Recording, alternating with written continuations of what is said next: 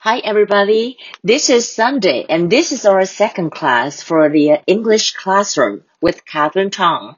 Today our topic is 蔡总统的就职演说 The inauguration speech of President Tsai. Let's start with some vocabularies, okay? 从字母上来看呢，我们可以来看的第一个几个单字，就职典礼 inauguration, inauguration. 九二共识 ninety-two consensus. This is very important because we always talk about that. 九二共识是什么呢？你就讲 ninety-two consensus. 两岸关系 cross-strait relations. Cross-strait relations. Strait 就是台湾海峡的意思。如果矮化，不要矮化台湾，downgrade。G O W N downgrade。and 破坏就是 undermine。 undermine 是破坏啊，就是 U N G R M I N E. Well, just by the way, if you if you can find a script or you can turn to our book，这个书里面呢就有这个雅琴看世界的这个摘要，我们看到是第三页啊。然后这里呢，呃，矮化就是 downgrade，破坏是 undermine，还有解释就是 interpretation，interpretation，绝佳的 unparalleled。 unparallel，一般来讲，parallel 就是有点像是呃平行的，那不平行的，哈，反正这个字字头字尾你可以这样解释，就是像绝佳的意思啊。网络安全这个大家也很关心哦，比如说呢，cyber security，网络的我们就是用 cyber，c y b e r，比如说有人讲这个。网络上的那个 呃，那叫什么？那个我不要讲那个中文字，然后 cyber sex 就是你前面就是用 cyber。那战略呢，就是 strategic，strategic 整合 integrate，integrate 整合。生物技术，生物的字首我们就知道是 bio，对不对？然后科技就是 tech，technology，tech，所以 biotech 加起来就是生物科技、生物技术。然后呢，如果是对抗的话，就是 antagonism，antagonism 敌意的或对抗的，共存 coexist 这个也是有字字头字尾这样来看，字头字头就是 co 啊 co 什么 cooperation co 什么东西对不对？co 那 exist 是存在，coexist 就是共存的意思。开始呢就是 commencement commencement。OK，let's turn to the other page，我要看一下这次的几个句子。 这个句子啊，比如说，呃，蔡总统这次的演讲很重要嘛？那我们这次也有讨论到，因为他强调到台湾的核心价值是和平、对等、民主跟对话。那台湾将不会接受北京当局所谓的一国两制来矮化台湾跟破坏台海的现况。这个我们常听到，但是我们要怎么讲呢？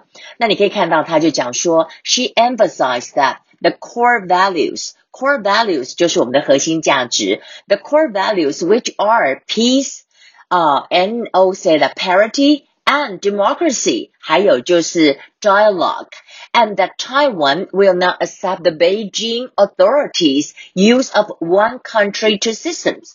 一个国家 两个制度就是一国两制，one country two systems to downgrade Taiwan and undermine the cross-strait status quo，就不会让它影响到让台湾呃降格、矮化台湾，或者是破坏 the cross-strait status quo。我刚刚讲到是 relations，对不对？但是我们在国际上面，像我在国际关系上就有学到现状，大家就讲现状，现状这个片词就叫做 status quo。status quo，s t a t u s q u o，这是一个专有名词。好，status quo。如果你讲出这个哦，the status quo of the cross-strait relations，大家就会说哇，厉害哦，哈。那中国所谓的九二共识是一个中国，台湾的解读是一个中国各自表述，所以这个很重要。你跟老外解释或跟外国朋友讲说，为什么我们不能够接受九二共识？You know, because according to the poll，很多台湾民众不接受九二共识，为什么？因为我们知道习近平他早在告台湾同胞书四十周年的时候，他说他的九二共识呢，就是探索台湾两制。两制是什么？就是一国两制的两制。你知道这个话说起来又远了，因为 at that time because you know China they want to use the one country two systems, you know they want to apply on Taiwan and they started with Hong Kong first. 他们一开始是要用在台湾，然后就先拿香港做一个样本，but actually it failed。你看现在。香港哪来的一国两制？根本就一国一制了嘛！真的是有够凄惨，尤其是这次港版的国安法 ，The Hong Kong National Security Law 就是一个很大的问题。那 Go back 去里面我们怎么讲的？就是说 Chinese definition of the 92 consensus is one China, but Taiwan thinks it is one China two interpretation 两个解释。我们的解释就是我们的 China 就是中华民国，就是 Republic of China。 但是中国的解释就是 People's Republic of China，就是中华人民共和国，就是中国的意思。然后蔡总统认为，在未来台湾必须要跟国际社会更加的密切连接哦。In the future, President Tsai think that Taiwan must further connect with the international community。国际社会就是 international community。然后在他的演说中，他也强调台湾会继续走向世界的舞台，这更是对中国的喊话。Uh, during her speech, she also emphasized that Taiwan will continue to walk toward the world, and this is a kind of uh, declaration toward China，就是对它呃 China 是一个 declaration，是一个宣誓。然后再来看，两岸都有义务要寻求一条共存而且长远的相处之道，以避免扩大两岸的对立跟分歧。Both sides have to find a way to coexist. Remember, we said coexist 共存哦。Over the long term 就是长远来看，and prevent 就避免 this kind uh of uh intensify intensification intensify 就是说呃更加紧张、更加恶化。那这里名词就是 intens intensification intensification of antagonism。 and differences，不要有所谓的敌视跟这个不同。